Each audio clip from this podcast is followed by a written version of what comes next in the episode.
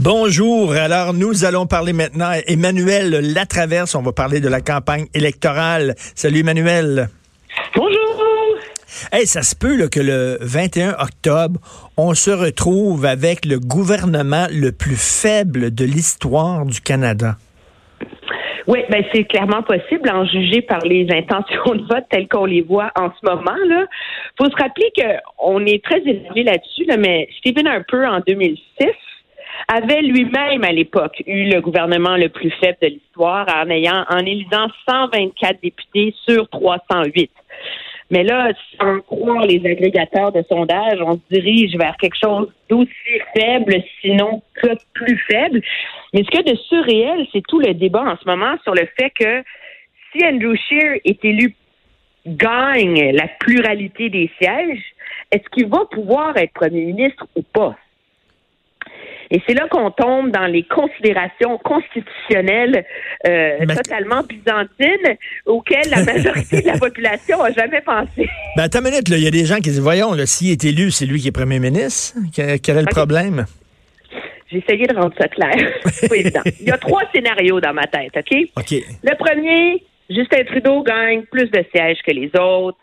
Euh, il est minoritaire il reste premier ministre. Il s'en va chez la gouverneure générale, il a sermenté un nouveau conseil des ministres, il fait un discours du trône, puis là, on parle beaucoup de coalition, là. C'est pas dans nos traditions politiques au Canada. Moi, je pense que Justin Trudeau, dans un scénario comme ça, il gouvernerait avec un appui à la pièce, là. Donc, pour le discours du trône, il négocierait une nanane avec Jack Meeting pour euh, avoir euh, l'appui du NPD, pour le budget, la même chose. Puis là, tu gouvernes comme ça, là, à la pièce pendant à peu près 10, euh, c'est un, un an à 18 mois, là, un peu comme M. Harper le faisait. Deuxième scénario, c'est là que ça se corse. Mettons que M. Scheer a plus de sièges, mais vraiment pas beaucoup. C'est genre qu'il y a 7, 8, 9 sièges de plus. Là, là il y a deux options. Parce qu'il ne faut pas oublier que M. Trudeau est encore premier ministre. Et il reste premier ministre jusqu'à ce qu'un nouveau premier ministre soit élu. Alors là, il y a deux scénarios. M. Trudeau aurait amplement le pouvoir d'aller voir la gouverneure générale le lendemain des élections et de lui dire je vais tester la confiance de la Chambre. Parce que c'est pas la gouverneure générale qui choisit le premier ministre, c'est pas c'est la Chambre des communes qui décide à qui elle accorde sa confiance. Ah oui. Et dans ce cas-là, M. Trudeau pourrait absolument faire un discours du trône et avoir un vote pour tester la confiance de la Chambre et essayer de rester premier ministre. Dans ce cas-là, il y a, moi, je vois pas M. Trudeau réussir à faire ça sans un accord tacite, là, avec probablement le NPD. Pas nécessaire, ça peut être une coalition, mais une coalition, généralement, ça voudrait dire que le NPD fait partie du gouvernement. Ben hein?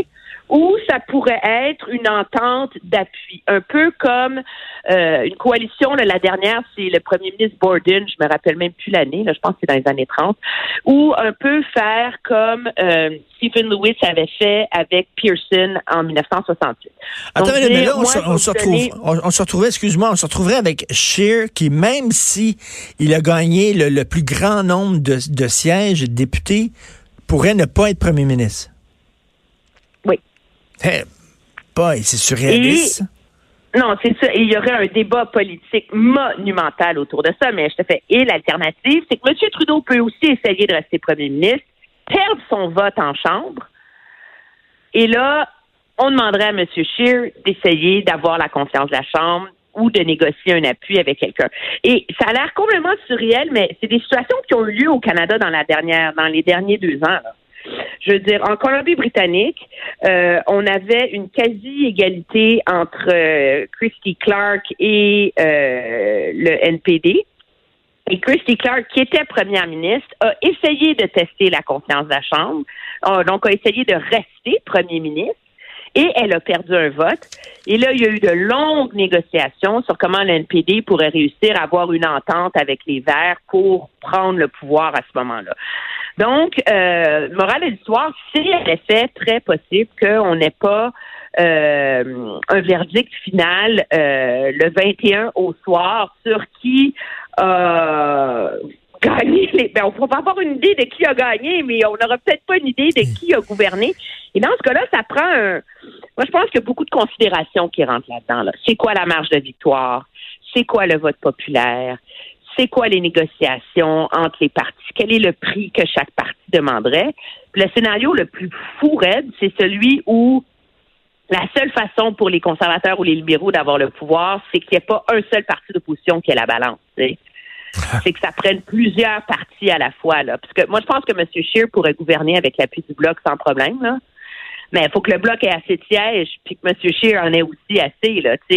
Alors, on est vraiment dans une situation assez surréelle là, en termes ben, de. Mais, hein, puis d'ailleurs, la, soirée. Le cadenas politique. Emmanuel, lundi, tu vas te coucher tard là, parce que les derniers résultats vont rentrer très tard. Hein, ça peut aller jusqu'à minuit, une heure du matin, quoi. Ben, c'est ça qui est fou. À chaque campagne électorale qui est serrée, on dit attention, on peut se coucher tard. Ça se peut que la Colombie-Britannique fasse la différence. puis là, finalement, on se ramasse, puis à 10h moins 5, là, on sait déjà qui va gagner les élections, puis on s'en fout de la Colombie-Britannique. Là. Mais là, dans le scénario actuel, euh, c'est peut-être la fois où ça va être vrai. Pourquoi? Parce que en, en Colombie-Britannique, les libéraux ont la moitié des sièges en ce moment. Et ils sont menacés de toutes parts. Ils sont menacés par le NPD, qui a un regain monumental en Colombie-Britannique, donc qui est en position de protéger ses sièges, et par la montée des conservateurs, qui vont se retrouver, les conservateurs, à essayer de faire des gains contre les libéraux dans certains comtés et faire des gains contre le NPD potentiellement dans d'autres comtés. Alors, c'est un paysage politique. Si on pense que le Québec, c'est compliqué, la Colombie-Britannique, c'est encore pire. Donc, c'est peut-être vrai que ça va vraiment se finir tard Et écoute, le, Bloc a complètement changé la donne parce que maintenant, les, euh, les libéraux et les conservateurs ont besoin du vote des Québécois. Donc, ils viennent ici, ils viennent nous creuser, puis Jack Mate aussi, là. Ah oui, non, mais c'est fou. Hier, Monsieur, euh, Monsieur Scheer était à Québec, qui est à la Trois-Rivières. Il a fini à Montréal avec son grand discours nationaliste aux Québécois. Ce matin, Monsieur Singh est à Hudson, au parc Jack Layton. Hein? On ne faut pas oublier que c'est là que Jack Layton est né. Il y a un rassemblement. Et Justin Trudeau, aujourd'hui, Jardin botanique, Greenfield Park, Chambly, Saint-Hyacinthe, Drummondville, Sherbrooke, ça recommence demain. Qu'est-ce que ça veut dire, ça? C'est qu'en fin de campagne, là, il y a deux scénarios d'habitude. Là. Tu sais, ta fin de campagne quand ça va vraiment trop mal. Là. Dans quel cas tu t'en vas dans des comtés que tu es en train de perdre pour essayer de sauver les meubles? Ou quand ça va super bien, là, tu t'en vas dans des comtés que tu es sur le point de gagner pour aider ton candidat. Mais là, le problème, c'est que les chefs, qui sont libéraux conservateurs, sont obligés de se battre sur les deux fronts. Ils sont obligés de protéger des sièges et essayer d'en gagner. Alors, ça rend ça très, très, très difficile pour eux. Et c'est comme s'ils ont tellement laissé le champ libre au Bloc québécois pendant tellement longtemps dans la campagne, ils ont tellement ignoré le Bloc, ils ont tellement sous-estimé Yves-François Blanchette, que là, ils savent plus par quel côté le prendre, tu sais. Hmm. Puis la menace souverainiste, la, tu sais, les campagnes de peur en fin de, en fin de campagne, là, moi, ça m'a jamais particulièrement impressionné. mais mais je, vais te poser une question sur le bloc, tu sais, parce que bon, il y a beaucoup de gens autour de moi qui avaient jamais voté bloc, puis là qui ont dit je vais voter bloc parce que c'est une réaction émotive. Si on était écœuré de se faire traiter de, de raciste, de xénophobe par le Canada anglais, la loi 21, etc. Bon, il y a une réaction émotive. Mais là, on dirait que bon, on en parle moins de, la, la, loi 21, la poussière retombe. Là, vraiment, le défi des François Blanchet, ça va être de dire un vote pour le bloc, c'est pas rien qu'un vote symbolique. On, vous allez avoir des, gains concrets. Ça se peut-tu qu'à un moment donné, une fois que la poussière retombe, on a fait notre montée de lait, puis tout ça, l'appui au bloc ne, soit pas aussi haut qu'on le croyait? C'est fort possible. Euh, le problème avec cette logique-là, c'est qu'on est rendu très tard. Hein. Hum. Moi, je pense que c'est ça le, le, le défi. Il y, a, un argumentaire à avoir sur le vrai pouvoir du bloc. C'est comme M. Blanchette, il dit le bloc a eu des gains, la nation québécoise. Ah le siège à l'UNESCO, le déséquilibre fiscal, je m'excuse, là, j'étais correspondante parlementaire dans ce temps-là, là. la nation québécoise, la seule raison pour laquelle Harper l'a eu, ça n'avait rien à voir avec le bloc québécois, là, c'était pour c'était pour foutre la pagaille dans la course à la direction du Parti libéral, là. OK? Mmh, Où M. Mmh, Ignatieff voulait la nation, Stéphane Dion voulait pas, Harper a dit, ah, je vais faire un vote là-dessus. Alors, numéro un, siège à l'UNESCO, c'est une promesse électorale conservateur, là. Puis le déséquilibre fiscal, c'est la plus grosse promesse électorale de Stephen Harper aux Québécois, là. Non. Je veux bien, le Bloc a joué un rôle pour maintenir la pression, mais c'est comme... Euh, alors, je dis pas que le bloc, euh, c'est pas à moi de prononcer le sur l'utilité du bloc, mais il y aurait eu un débat à avoir là-dessus. Le problème, ben c'est que quand il fallait l'avoir, ce débat-là, les autres partis étaient pas là, là.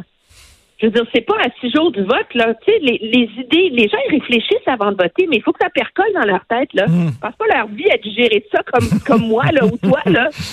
Alors, de se mettre sur, se remettre en question les affirmations du Bloc québécois à six jours du vote, il est trop tard, il est trop tard. C'est utile, mais c'est comme euh, le Bloc québécois, il y a l'ancien directeur parlementaire du budget à l'Université d'Ottawa, il fait un exercice de pédagogie très, très bien fait sur les cadres financiers des partis. Puis son verdict sur le cadre financier du Bloc est totalement dévastateur. Il leur donne échec sur toute la ligne. Hmm. Il n'y a personne qui en a parlé parce qu'il n'y a pas un parti politique qui a pensé d'aller regarder sur euh, le site web quand le Bloc a dévoilé son cadre financier. Hmm. Alors, ils se servent de cet argumentaire-là pour s'attaquer leur cadre financier les uns les autres, mais celui du bloc qui a été rendu public le 6 octobre, il n'y a personne qui a pensé à y aller. Ah Donc là, à six jours du vote, se mettre à... Il, est trop tard. Puis, écoute... La pédagogie des erreurs du bloc, c'est un peu... Euh, je veux dire, ça vaut la peine, là, mais je suis pas sûre que l'utilité est certainement moins grande que si, si, si, était mis plus tôt. Là. Et qu'est-ce que tu penses, toi? J'aimerais avoir ton avis là-dessus sur le vote par anticipation. Avant, le traditionnellement, le vote par anticipation, c'était pour les gens qui pensaient voyager, qui planifiaient un voyage, qui pensaient, hein? bon. maintenant, c'est rendu, moi, je suis allé voter euh, le week-end dernier, c'est rendu maintenant, toi aussi. Bon, écoute, euh, c'est en même temps, il reste une semaine de campagne là, du Trisac me chicaner en disant, ben non, il faut que tu attendes à le 21 octobre avant d'aller voter. Voyons donc, Richard, il peut se passer plein d'affaires la dernière semaine. Qu'est-ce que tu en penses de ça, toi, la popularité du vote par anticipation? Mais moi, je suis à Montréal, donc je euh, je peux pas aller voter dans mon comté à Ottawa. J'ai une bonne excuse pour vraiment aller par anticipation. Premièrement. Deuxièmement, le vote par anticipation, il y a deux théories autour de ça. La première, c'est que dans le passé, un fort vote par anticipation signifiait un désir pour le changement. Moi, je mets un bémol là-dessus. C'est rendu tellement populaire pour une foule de raisons qu'on a quand même eu quatre jours de vote par anticipation que c'est devenu un outil pour les machines politiques. Les machines politiques, là, c'est pas pour rien que M. Scheer a à peu près pas fait de campagne en fin de semaine, un petit événement ici et là, des mmh. pépères, on rompt, petit patapon. C'était pas la priorité des conservateurs. C'était que leurs bénévoles, ils sont pas en train d'organiser des rassemblements, là, puis euh, du serrage de main sur la rue. C'est qu'ils soient sur le téléphone en train de faire sortir leur vote. Alors, c'est devenu un outil pour les partis politiques pour faire voter le monde qui sont déjà dans la colonne des plus, d'après leur pointage, hmm. d'après leur, liste de rappel. Alors, est-ce que c'est vraiment le signe d'une tendance quelconque ou c'est le signe de un que les gens, une fois que leur idée est faite, se disent Ah, je sais pas ce qui va arriver lundi prochain, je travaille lundi, hmm. on est en congé en fin de semaine, allons-y. Il y a quelque chose de pratique là-dedans. Hmm. Puis l'autre, c'est que c'est un signe beaucoup euh, des efforts que mettent les partis politiques pour faire sortir leur vote à l'avance, donc essayer de s'immuniser contre ce qui peut arriver pendant le reste de la campagne. Mmh, mmh. Et donc, euh, parce que autres, vraiment une tendance plus large ou un secret plus profond que ça, je suis pas certaine. Eux autres, plus tu votes tôt, mieux pour euh, mieux c'est pour eux autres, parce qu'effectivement, ils se ils se protègent contre d'éventuels et de probables gaffes au cours de la dernière semaine. Et toi, depuis le temps que tu suis les élections, est-ce que tu as déjà vu une, une élection qui est tout close, tout call, comme on dit en anglais? Comme ça? Moi, j'ai rarement vu une élection aussi serrée que celle-ci, et surtout, ce qui la rend très imprévisible, euh, c'est 2006, 2004, c'était très serré, là, ces scénarios-là. Tu sais, quand Paul Martin a sauvé son gouvernement, quand les conservateurs ont pris le pouvoir. Mais il y a quelque chose d'inversé dans cette campagne. Généralement, dans les campagnes électorales, les tiers partis, comme le Bloc, l'NPD, partent fort. Hein? Puis là, tout d'un coup, la campagne avance et là, il y a l'appel au vote stratégique et chou, leur appui diminue. On a un scénario exactement contraire cette fois-ci. Le Bloc, l'NPD n'intéressait personne en début de campagne. Et là, tout d'un coup, c'est eux qui ont monté tranquillement. Et donc, ça, ça rend la dynamique de la campagne complètement différente. Et c'est le scénario, je pense, auquel les partis n'avaient pas pensé. Et ça te montre à quel point les deux chefs... un peu démunis. Et ça te montre à quel point Scheer et Trudeau sont, sont considérés comme faibles hein, pour que les gens soudainement disent ben moi je veux voter NPD ou Bloc ou quelque chose comme ça. C'est que et, Scheer et Trudeau déçoivent. Oui, moi je pense que Scheer, en tout cas sa stratégie au Québec euh, je peux te promettre qu'il va y avoir un immense post-mortem après la campagne électorale parce que tout était vraiment en place, je pense, stratégiquement pour leur permettre de faire, pas gagner de 40 comtés, là, mais au moins faire les 10 de plus qu'ils voulaient. Euh, et, euh, et chez les libéraux aussi, parce qu'à partir du moment où M. Trudeau a fait une campagne tellement négative, ça devient difficile en fin de campagne de se présenter comme un premier ministre progressiste et de rallier les votes de gauche et de centre-gauche, quand tout ce que les gens ont entendu dans ta bouche, c'est des attaques. Hum, hum, hum. Alors, c'est comme si tout le monde a fait campagne à l'envers dans cette course-là. Quelle drôle de campagne bizarre, mais on va se reparler, bien sûr. Merci beaucoup, Emmanuel. Merci. Ça me fait plaisir. Salut, au revoir. Analyste politique Emmanuel Latraverse, qu'on peut voir entre autres à LCN TVA Nouvelle.